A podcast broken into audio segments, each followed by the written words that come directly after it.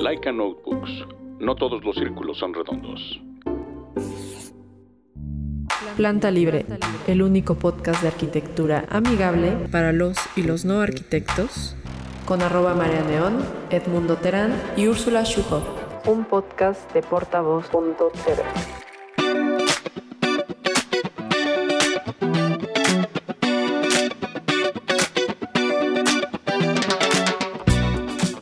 Hola amigos, bienvenidos de vuelta a su podcast favorito para los y los no arquitectos, Planta Libre. Yo soy arroba María Neón y el día de hoy tenemos una charla especial aprovechando que recientemente hubo un evento, un foro virtual de tendencias Rotoplas que tuvo lugar del 9 al 12 de noviembre y tenemos una entrevista con una de las ponencias, ustedes pueden revisar el resto de las charlas e incluso la que dio nuestro invitado en el canal de YouTube de Rotoplas. Posteriormente vamos a compartir los enlaces para que puedan conectarse. Eh, no dejen de visitar nuestra página de Facebook en eh, Planta Libre, también seguirnos en Instagram como arroba plantalibre.podcast y sin duda también en Twitter como arroba plantalibre-bajo. Muchas gracias a todos nuestros patrons que nos apoyan mes con mes y gracias a ellos este y todos los programas se mantienen gratuitos para todo nuestro auditorio. Si quieren apoyar nuestro trabajo, no dejen de suscribirse en patreon.com barra planta libre. Ahora sí, pues nos acompaña el día de hoy eh, el director de la Unidad de Negocios de Soluciones Individuales de Rotoplas, de Grupo Rotoplas, Carlos de la Cruz. Bienvenido. ¿Qué tal? ¿Cómo están? Este, muchísimas gracias por, por la invitación. Eh, la verdad estoy muy contento de, poder participar en este podcast y este y platicar un poquito de, este evento que tuvimos la semana pasada del foro virtual de tendencias Rotoplas y también un privilegio de estar compartiendo eh, este esta mesa con Alexander Lenoir que, que fue uno de nuestros eh, principales este, ponentes en, este foro. Y bueno, pues ya nos diste la primicia de quién es nuestro Exacto. no, y está perfecto, me encanta cuando me, ayudan. Y pues bueno, eh, Alexander Lenoir es diseñador, arquitecto egresado de la escuela con sus siglas EPSIC en eh, Lausanne, Suiza. Ingeniero en arquitectura de la Alta Escuela de Arquitectura con sus siglas de la HEIA en Fribourg, Suiza un posgrado en urbanismo en la Universidad de Columbia en Nueva York, director de la Escuela de Arquitectura del Centro de Estudios Superiores de Diseño en Monterrey, profesor de maestría en diseño de arquitectura de la Facultad de Arquitectura del Instituto Superior de Arquitectura y Diseño de Chihuahua.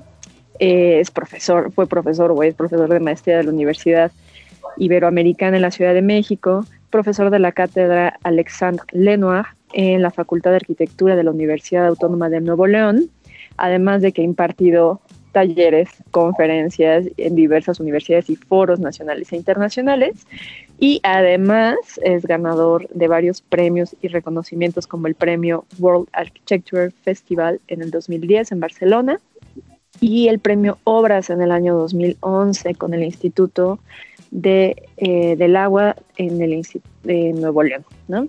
Eh, Lenoir y Asociados dirige desde hace más de 23 años, que bueno, es director de, de Lenoir y Asociados desde hace más de 23 años y trabaja paralelamente eh, entre México y Estados Unidos, además de contar con una gran diversidad de proyectos tipologías arquitectónicas. Em, Ahora sí, primero quisiera comenzar con Carlos para... Ah, bueno, pues bienvenido Alexander, no te dejé hablar, más bien te Muchas gracias, muy bien. Muchas gracias por la invitación y aquí muy a gusto poder platicar con ustedes hoy en, fin de tarde.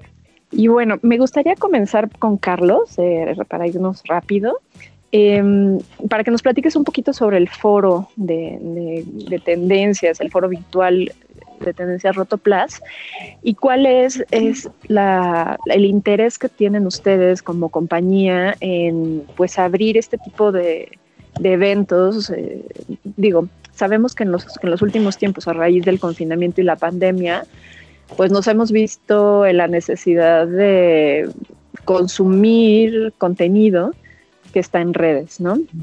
Creo que hay como mucha incertidumbre pero también eh, propuestas interesantes y preguntas válidas que nos estamos planteando desde que estamos viviendo estos tiempos, ¿no? Entonces, ¿cuál es eh, el, interés que tiene Rotoplas para mirar este tipo de foros, de eventos, de traer no solamente a Alexandra, sino a otros arquitectos reconocidos que están haciendo un trabajo muy importante, no solamente en el campo de la arquitectura, sino en investigación, en la teoría de la arquitectura? Eh, ¿Qué nos podrías contar un poquito de eso, Carlos? Sí, mira, claro. Este, bueno, el, foro virtual de tendencias Rotoplast eh, nace para ser un punto de convergencia entre los diversos actores de la industria de la construcción, obviamente para entender y atender las nuevas realidades que hay en el sector y de esta manera poderlos llevar al siguiente nivel, ¿no? Eh, para nosotros creo que es, es, un foro muy importante porque abrimos un canal de comunicación con arquitectos, diseñadores, proyectistas, ingenieros, estudiantes, profesionales de la fontanería y toda la comunidad que está en el sector para retroalimentarnos, que es muy importante, de estas necesidades, de las nuevas tendencias, visiones, todas estas visiones que traen estos grandes eh, actores y, bueno, para nosotros fue, fue una semana muy interesante donde eh, a lo largo de cuatro días tuvimos eh, eh, varias ponencias de, actores muy importantes como lo es Alexander que está con nosotros y, y otros más que, que, estuvieron participando y que al rato podría mencionar un poco de ellos. Pero para nosotros en esta primera edición, pues lo interesante era poder traer temas a la mesa como el tema del agua, la sustentabilidad, las nuevas tecnologías, las nuevas tendencias, la evolución y estos factores eh, relevantes eh, que hay pues, nuevas perspectivas para el desarrollo y de nuevos este, temas arquitectónicos, ¿no? Entonces, qué mejor que tener a, grandes actores de la industria que nos platiquen de toda esta visión y lo que viene para, para los próximos años y lo que estamos viendo ahorita ya con, con, este tema de la nueva normalidad, ¿no? Pues muy interesante y lo hablen, ¿no? Este, sobre todo una labor impresionante de gestión y de logística para juntar a todas estas personas y profesionales en, la industria. Ahora, Alexandra, me quisiera complementar un poquito. Eh, ya platicaremos de tu ponencia o de la experiencia que tuviste dentro de esta ponencia, pero a mí me gustaría o me quedaron dudas, ¿no? Como preguntas al aire que no tocaste en la charla, que también vamos a poner la liga directa para que puedan revisarla en YouTube en el canal de Rotoplas.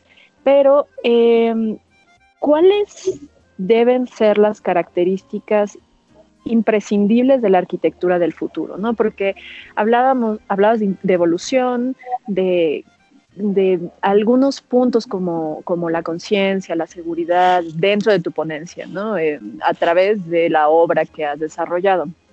Pero con esa experiencia y con los cuestionamientos que te haces día a día en el ejercicio de la profesión, ¿cuáles crees que deben de ser esas características de las que ya no podemos eh, ignorar o hacer un lado cuando pensamos en la arquitectura del mañana, ¿no? Y a mediano plazo, ¿no? Por decir. Son, eh, son varios temas, no solo una, una respuesta pero eh, la básica es la sustentabilidad eh, para que el ser humano pueda seguir viviendo y creciendo en este planeta, eh, porque ahorita somos muchísimos.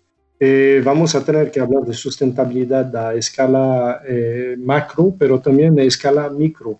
Es decir, que cada quien va a tener su propia aportación y la arquitectura para esto es uno de los actores principales, no solo en el consumo de los materiales, porque es el consumidor número uno en energía y en materiales del mundo, pero también en, el hecho de que la persona que habita eh, justamente todo o que habita o que vive, es decir, vive, trabaja, se divierte a través de eh, espacios arquitectónicos determinados o espacios públicos construidos, eh, debe de tener una conciencia personal y una educación que permita que el futuro justamente sea sustentable. Entonces, nuestras ciudades se deben, eh, deben de cambiar porque definitivamente em, hemos sobreexplotado el espacio actualmente y no estoy hablando que no necesitamos densificación porque esto ya lo expliqué correctamente en la conferencia, sí la necesitamos, pero también debemos eh, de conservar los espacios que hace la calidad humana eh, o que apreciamos eh, dentro del espacio que estamos viviendo en las ciudades. Entonces, nuestras ciudades se deben de reestructurar, debemos de cambiar, debemos de aprender a convivir de otra manera en otros espacios, recuperar el espacio público que se vuelve una parte sumamente importante. Y el espacio público no es solo, eh, no solo hablo de parques y de plazas, sino también de banquetas, de calles, de espacios que usamos eh, todos los días para desplazarnos o para gozar el espacio en el cual estamos viviendo. Eso para mí va a ser el gran cambio. Debe de haber una conciencia específica de parte de los arquitectos, pero también una eh, conciencia específica de parte de los usuarios. Ahora, Carlos, eh, ¿cómo consideras que Grupo Rotoplas podría enfrentar este tema tan hablado, pero nuevamente imprescindible de la arquitectura como lo es la sustentabilidad?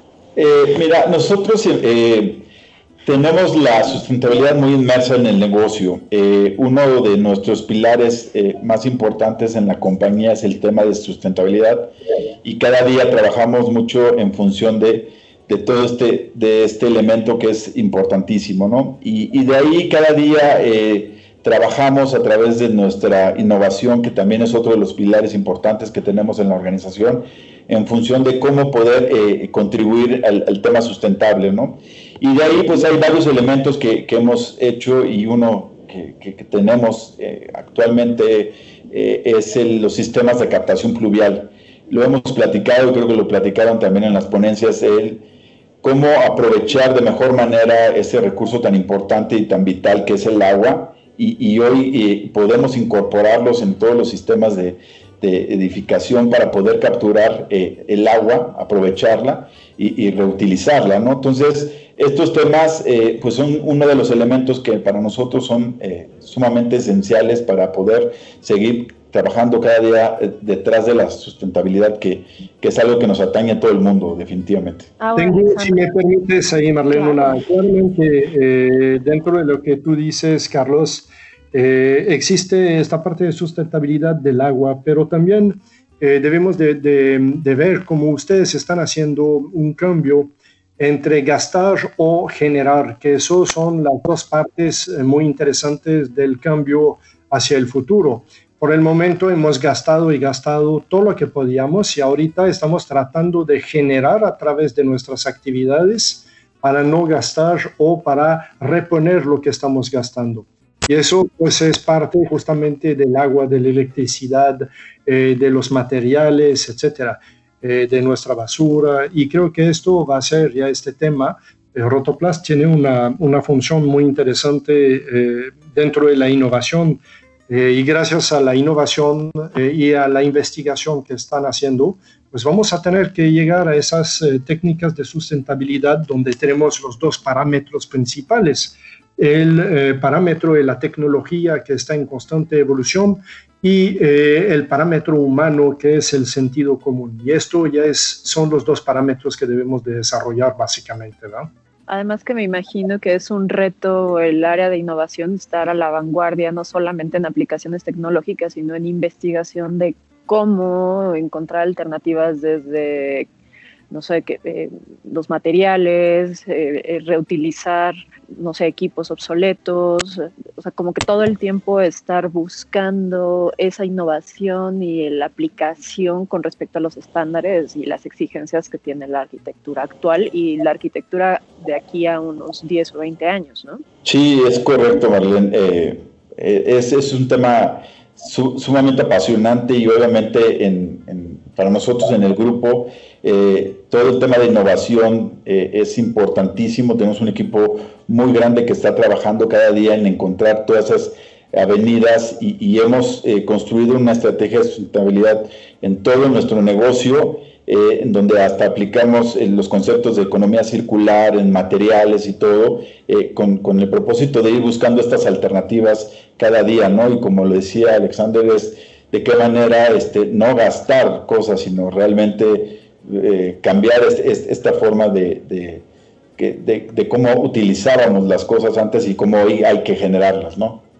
Ahora, Alexander, quisiera que nos definieras un poquito sobre el concepto de edificios con conciencia, que lo mencionaste en la ponencia, pero me gustaría entrar un poquito más en ese tema. Ok, ahí eh, nosotros tenemos un juego de palabra, eh, hablamos de edificios con conciencia o edificios con ciencia.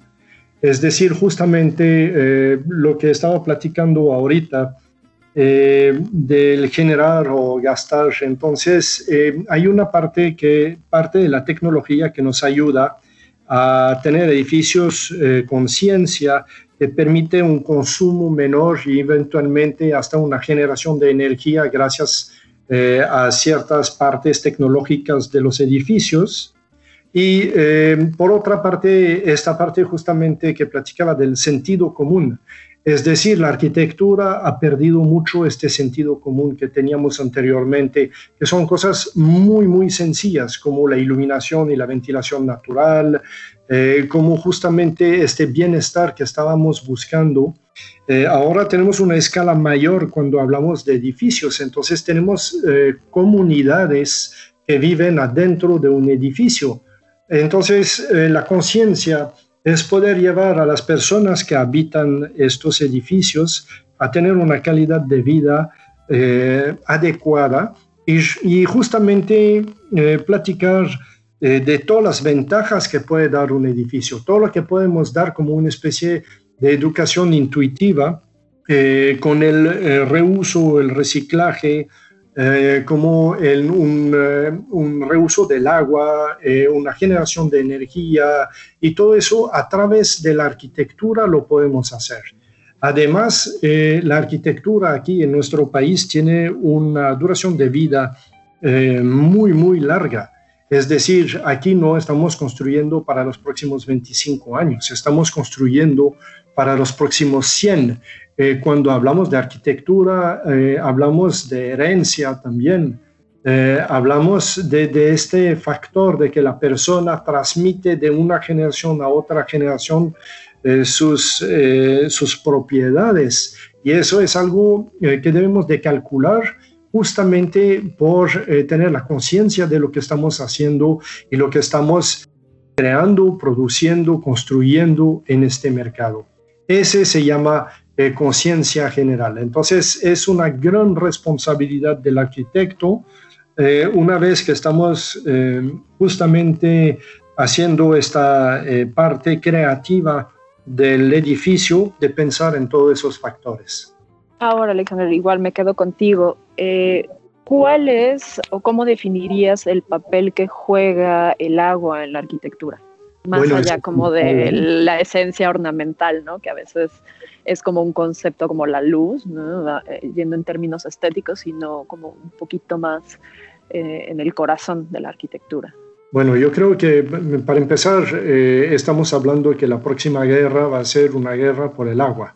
Entonces, es un recurso que debemos de cuidar porque sabemos que es, puede ser en un momento dado escaso.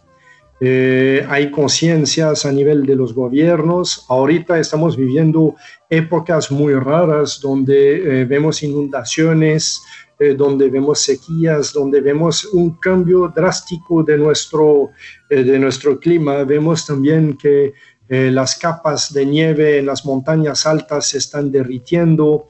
Y esto es nuestra reserva de agua, ha sido nuestros tinacos universales del agua potable que tenemos nosotros. Es también lo que protege de un calentamiento global, eh, que mantiene la temperatura de este mundo. Si todo esto cambia, eh, ya no tendremos agua dentro de poco tiempo eh, para nuestro mundo. Entonces es muy importante ver el agua que generamos a través de eh, las lluvias, eh, a través de la humedad, a través de la evaporación, a través de la recuperación de eh, los mínimos factores de agua que tenemos en el mundo, es importante. Entonces, si lo vemos desde ya muchos años, no es nuevo. Eso es un factor que estamos hablando desde 20 años y hemos visto los cambios que ha aportado al clima el fenómeno del niño y luego la niña, eh, y vemos eh, lugares que eran semidesérticos volverse espacios verdes y otros ya perdiendo justamente su capacidad agraria eh, porque se está desertificando ciertas partes del mundo, pues eso es nuestra conciencia básica con el agua. A nivel ahora, aterrizando a nivel de los edificios, desperdiciar el agua que tenemos a disposición es un crimen eh, debemos eh, volver a ver cómo podemos mantener los espacios verdes a través del reciclaje del agua. Eh, debemos de utilizar tecnologías que usen mucho menos agua que se usaba anteriormente, etcétera. Entonces son múltiples cosas que el usuario a lo mejor ni cuenta se va a dar, pero que nos permiten proteger eh, este recurso que es el agua dentro de la construcción y a nivel eh, local o mundial eh, donde estamos. Sí, sí, si me permites, Marlene, complementar lo que está comentando Alexander. Efectivamente, por ejemplo, desde el punto de vista de Rotoplas, nosotros hace 40 años estamos presentes en el, todo el concepto de cómo almacenar el agua, y, y lo mencionaba bien Alexander, es no desperdiciarla, y hoy de alguna manera hemos a lo largo de los años en ser más presentes en todo el ciclo del agua en un tema de la construcción y, terminando en, algo tan importante como son los sistemas de captación pluvial, que es, es muy importante de cómo reutilizar o utilizar esa agua que, que se desperdicia hoy. Y, terminando en, temas de plantas de tratamiento de agua, que justamente lo que busca es, en lugar de desechar esa agua al drenaje, cómo poderla reutilizar en muchos factores que dentro de la edificación y en las áreas verdes puedes utilizar el agua, ¿no? Entonces, hemos ido estando evolucionando a lo largo del, tiempo en estar cada día más presentes eh, con nuestros sistemas y soluciones en todo el tema de la construcción con el, con el fin de poder ofrecer más y mejor agua a la gente, ¿no? Sí, como dices, Carlos, en un momento dado eh, también la tecnología nos ha ayudado mucho. Ahorita hay pequeñas eh, estaciones de depuración de agua para edificios que son muy accesibles o para casas.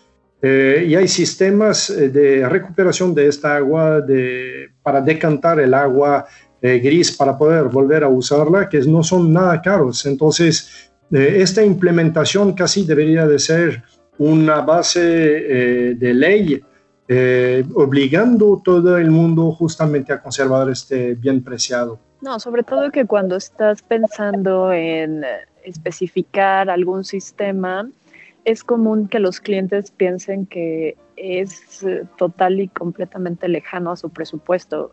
Hoy en día pensar en una planta de tratamiento, hay personas que siguen pensando que necesitas prácticamente, no sé, podría decir unos 200 metros cuadrados para, para tener una, ¿no?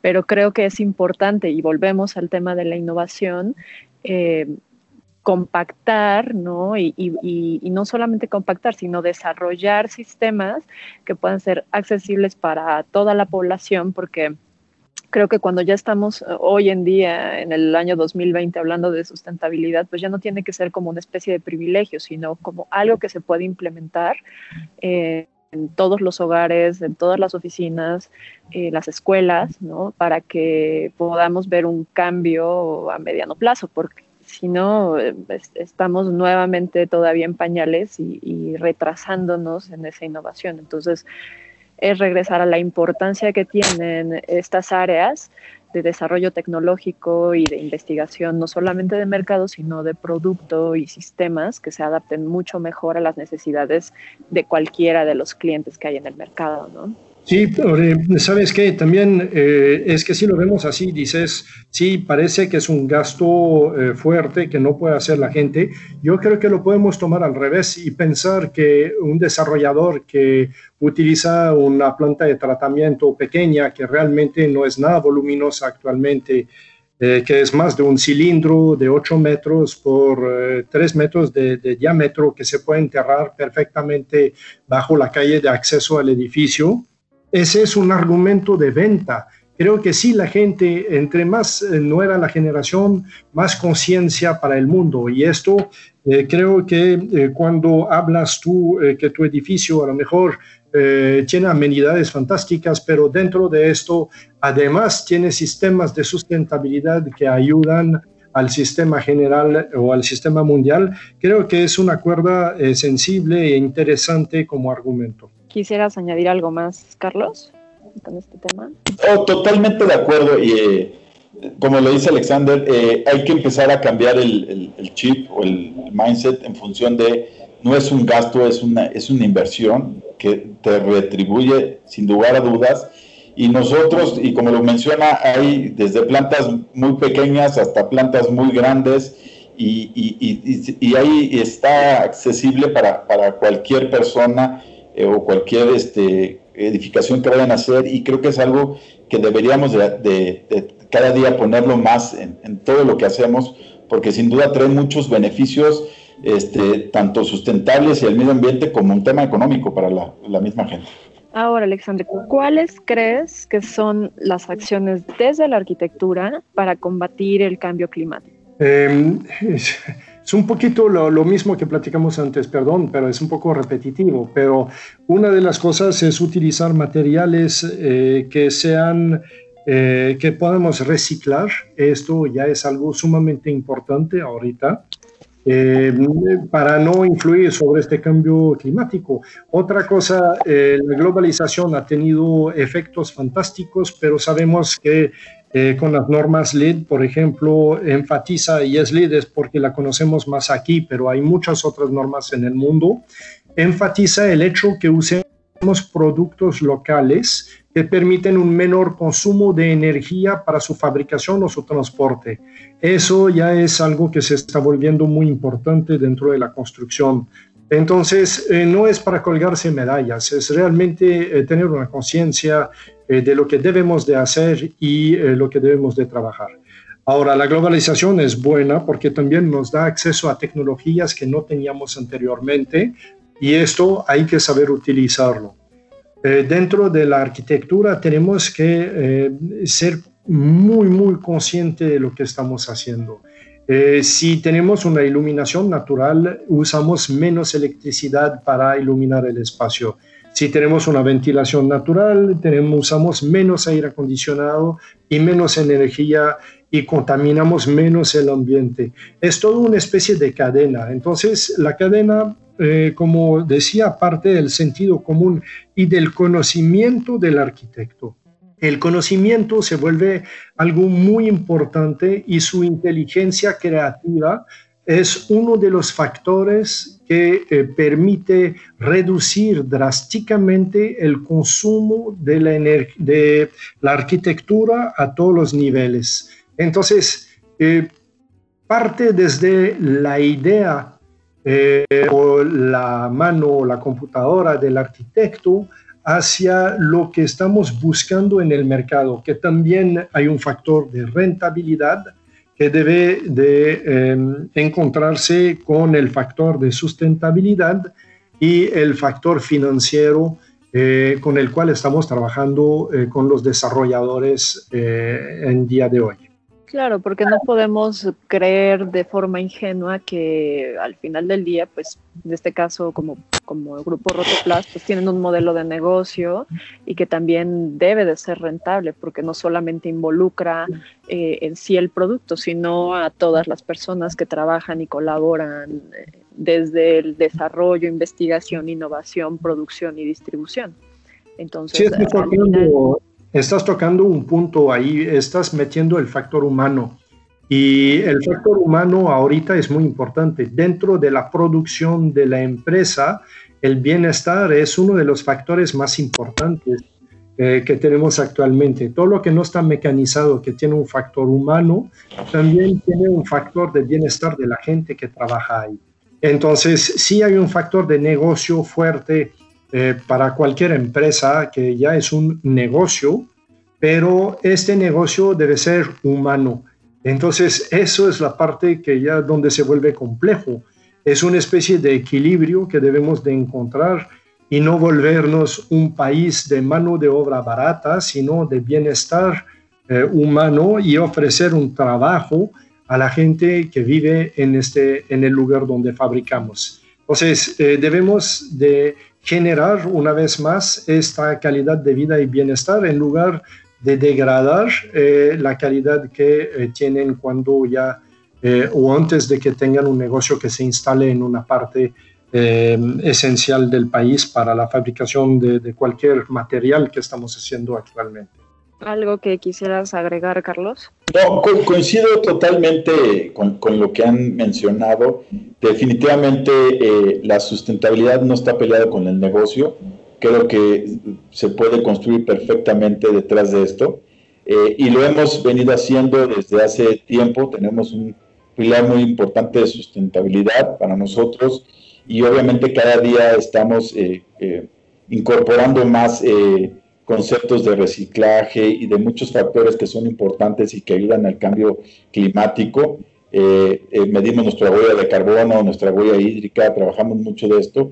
Y también, como lo mencionaban en, el tema de, la, gente, pues es muy importante nuestros colaboradores para nosotros y, hoy en día trabajamos mucho en, en ser completamente, eh, digamos, pues, sustentables también, pero de, cara a la calidad de, la vida de nuestros colaboradores, que, es, sumamente importante, ¿no? Entonces es como un 360 que tenemos que estar viendo siempre de cara al negocio y de cara a lo que ofrecemos hacia el mercado y, al medio ambiente, que, es muy importante. Ahora, Carlos, pues bueno, ya para cerrar, me, me, encantaría que nos platiquen, primero tú y después Alexander, qué tal el foro virtual de tendencias Rotoplas, que, cómo lo vivieron, cuál ha sido el resultado. Digo, ya tiene unos días que, pasó y cuando nos estén escuchando nuestros queridos escuchas, pues ya tendrá un poquito más. Entonces, pues me encantaría que me cuenten la experiencia, las conclusiones y, y lo que aprendieron en este proceso, ¿no? Que es un viaje interesante. Sí, claro. Eh, mira, si quieres, eh, eh, puedo compartir un poquito un resumen de, lo que fue el foro por día para dar un poquito de claridad a la audiencia y obviamente después puedan ellos entrar a nuestro canal de YouTube para revivir o vivir estas, estas ponencias tan interesantes. Pero el primer día este, estuvimos, bueno, nuestros actores principales estuvieron hablando del agua y la arquitectura. Eh, donde obviamente se, tocó el tema de la importancia de, este recurso en los espacios públicos y en las construcciones. Ahí tuvimos eh, la participación de la arquitecta Loreta Castro, que nos habló un poquito de la importancia de concientizar el uso del agua, no solo en la obra, sino en la creación de los espacios y promover los buenos usos. Y nos hablaba un poquito del pabellón hídrico y toda la información y las charlas que hay detrás del cuidado del agua. Y también ese día tuvimos a Ignacio Mendaro, que nos habló un poquito de el Parque de las Canteras en Oaxaca, donde cómo pudo aprovechar eh, el agua en todos los sentidos en la construcción y darle ese cauce funcional interesante. En el día 2 hablamos del tema de, sustentabilidad, eh, y aquí es cómo pues, hacer construcciones más sustentables desde, desde ambas perspectivas, tanto de materiales nativos de los lugares, y, no corrompiendo el entorno y a través de las nuevas, como de las innovaciones. Entonces ahí tuvimos a Marcela González, eh, que en su ponencia escuchamos un poquito de cómo aprender y aprovechar el entorno para que las construcciones sean más amónicas con, con la naturaleza y, que no desentonen con el contexto en donde se están ubicando. Y también tuvimos a Juan Pablo Serrano, eh, donde en su charla nos hizo reflexionar sobre las herramientas y las nuevas tendencias para que las construcciones sean más sustentables, ¿no? ya sea con paneles solares, eh, plantas de tratamiento de agua y, eh, purificadores de aire y otras cuestiones. El tercer día, eh, pues hablamos de la evolución y las nuevas tecnologías. Ahí Alexander estuvo con nosotros, pues haciendo una cronología de la evolución de la arquitectura. la verdad, una ponencia muy interesante eh, y ver de ciertos edificios y que entiendes cómo pensaban antes y la manera en que las edificaciones verticales han venido cambiando el panorama de las ciudades. La verdad, eh, muy interesante y pueden vivir esta, esta ponencia en, nuestro canal de YouTube. Y, cerramos ese día con Ricardo Mateu, que nos habló de la experiencia en la industria de ver ejemplos diversos en países de, de cómo se combinan los talentos de los arquitectos, proyectistas, para hacer ejecuciones más eficaces, ¿no? Gracias al uso de, software especiales y otros elementos. Y cerramos el, foro eh, el día 4 con tendencias de la industria. Ahí tuvimos a Juan Carlos Baumgartner, eh, como futurista nos habló un poquito de, este nuevo pensamiento en la arquitectura, neuroarquitectura y la responsabilidad que se tiene en la industria para crear esos espacios que no solamente sean cómodos, sino también que nos ayuden a fomentar eh, estos comportamientos eh, con espacios más colaborativos. ¿no? Y cerramos una mesa ahí de discusión eh, muy, interesante con, con Marcela, Juan Pablo y Juan Carlos, este, liderada por Carla Ibera, Carla Iberia, perdón, donde hablamos un poquito de a qué nos estamos enfrentando en estos momentos con el confinamiento y, y cómo vienen estos nuevos conceptos de oficina ¿no? para, para el futuro con, todo este nuevo cambio que estamos teniendo y, la nueva normalidad que estamos viviendo. Y la verdad fue, fue una semana muy interesante con mucha información este, muy útil para todos y la verdad muy contentos porque tuvimos eh, más casi 5 mil personas inscritas en el foro y tuvimos más de 500 personas conectadas durante las dos horas de cada día eh, que estuvieron los, los, ponentes participando. Entonces, la verdad fue un foro muy exitoso y, bueno, eh, queremos seguir construyendo detrás de esto porque creemos que hay que sumar a este sector y esto es una de las formas como podemos ir sumando a todos los que participan en esta industria. No, pues perfecto, Carlos. Y Alexander, ¿nos puedes contar tu experiencia en tu ponencia y en general con el foro? Sí, eh, claro, la, parte importante de esos foros y esas ponencias eh, reside en el hecho de que una persona que acepta eh, dar una, una, plática como esta tiene que pensar y repensar lo que está diciendo.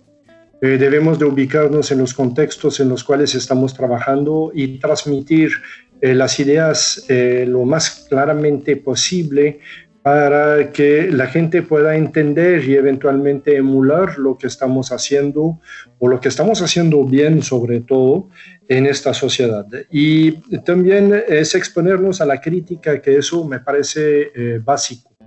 Eh, una ponencia siempre eh, permite entender lo que estamos haciendo y reconsiderar lo que queremos hacer a futuro. Entonces, esta reflexión eh, viene de un trabajo teórico de investigación y un trabajo de educación. Entonces, este nos ayuda a nosotros a, centrar lo que queremos hacer para eh, justamente el futuro eh, local, tanto local como el futuro nacional o mundial. Y esa es la parte medular de cualquier foro en el cual ya vamos participando. Además, eh, hemos oído gente muy interesante eh, participando en este mismo foro y eh, esto va enriqueciendo nuestro conocimiento general. Esto lo agradezco y pues me parece que para mí eso ha sido una experiencia muy positiva. Gracias. No, de nada, al contrario. Y pues bueno, felicitar al Grupo Rotoplas por permitir estos espacios que se vuelven laboratorio de ideas, espacios no solo de convivencia, sino también de reflexión y de debate.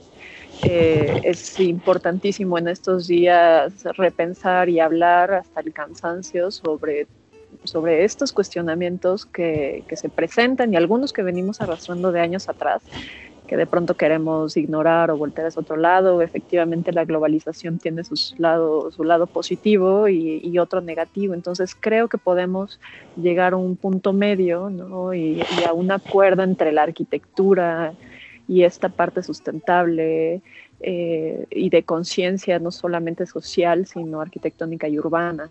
Entonces, eh, pues gracias a, quienes han estado involucrados en, el, en, la organización del foro, las personas que asisten, ¿no? porque si nos escuchas si los asistentes, pues todo el esfuerzo que pueda hacer eh, alguien que, se, que quiere difundir o plantear nuevas ideas, pues es en vano, ¿no? Y también felicitar a los ponentes que, que se toman el tiempo de, de compartir esas ideas y esas inquietudes, ¿no? También aprovechando, pues me gustaría eh, agradecer a Silvia Sierra, que fue el puente entre pues ustedes, que, permitió que estuvieran aquí, y a Grupo Rotoplas em, por poner los ojos en planta libre y, permitirnos charlar y compartir esta plática con todos nuestros escuchas. Excelente, Marlene. Eh, Carlos, ¿dónde pueden seguirlos? ¿Dónde pueden checar las ponencias? Ponerse en contacto si alguien tiene alguna iniciativa y demás. eh, platicar con alguien en Grupo Rotoplas? Claro, eh, mira, sin duda nos pueden, las ponencias las pueden ubicar en nuestro canal de YouTube, es este Rotoplas México, ahí va, están todas las ponencias y como lo mencionaba anteriormente pueden revivir eh, todas estas extraordinarias ponencias que tuvimos y, como tú lo dices es, es una incubadora de, muchas ideas que podemos tener y que son muy útiles para, para todos los que estamos involucrados en este sector, ¿no? Ahí también podrán ver eh, en esto que lanzamos un nuevo integrante de la familia Tubo Plus, que es Ultraflex PXA, que es una tubería flexible, y ahí verán todos los beneficios que, tenemos de, este, de este nuevo integrante de la familia Tubo Plus. Y, pues nada, eh, eh, agradecerles también, si llegan a tener alguna duda, tenemos nuestro ser un 800, bueno, ya no es, eh, ya no es un 800, sino es el 800 506 3000 y ahí nos pueden canalizar con, la empresa para cualquier duda o información que necesiten y con gusto los atenderemos. Y, bueno, nuevamente a ti agradecerte el espacio eh, y, a Alexander que estamos aquí unidos para, para platicar un poquito de lo que fue este foro y, de todo este tema tan interesante de la construcción hacia lo que viene en los próximos años. ¿Y a ti, Alexander, dónde te pueden seguir? A mí ya me pueden seguir en varios, en varios puntos, obviamente en Facebook, eh, bajo Alexandre Lenoir o Lenoir Asociados, cualquier de los dos. Eh, me pueden seguir en eh, Instagram, en Lenoir Asoc, de Lenoir Asociados, pero ya abreviado. Y pueden ver nuestro site, obviamente, de la oficina, que es el oficial, que es www.lenoir-asociados.com. Eh, ahí ya estamos a disposición y pues podrán encontrar correos, discusiones, eh, exposiciones de proyectos y parte de eh, las ponencias que damos y la educación que estamos proviendo a las universidades con las cuales trabajamos. Excelente. Pues bueno, Carlos, Carlos de la Cruz, director de la Unidad de Negocios de Soluciones Individuales en Grupo Rotoplas, y al arquitecto Alexandre Lenoir. Muchísimas gracias por tomarse ese tiempo para platicar con nosotros. Y pues bueno, yo soy Marlene Mendoza. Gracias, gracias, gracias por acompañarnos. Hasta pronto. Gracias, Marlene, y gracias al foro. Hasta luego. Hasta luego.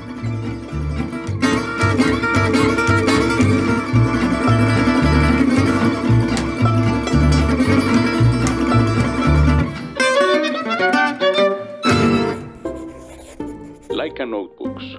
No todos los círculos son redondos.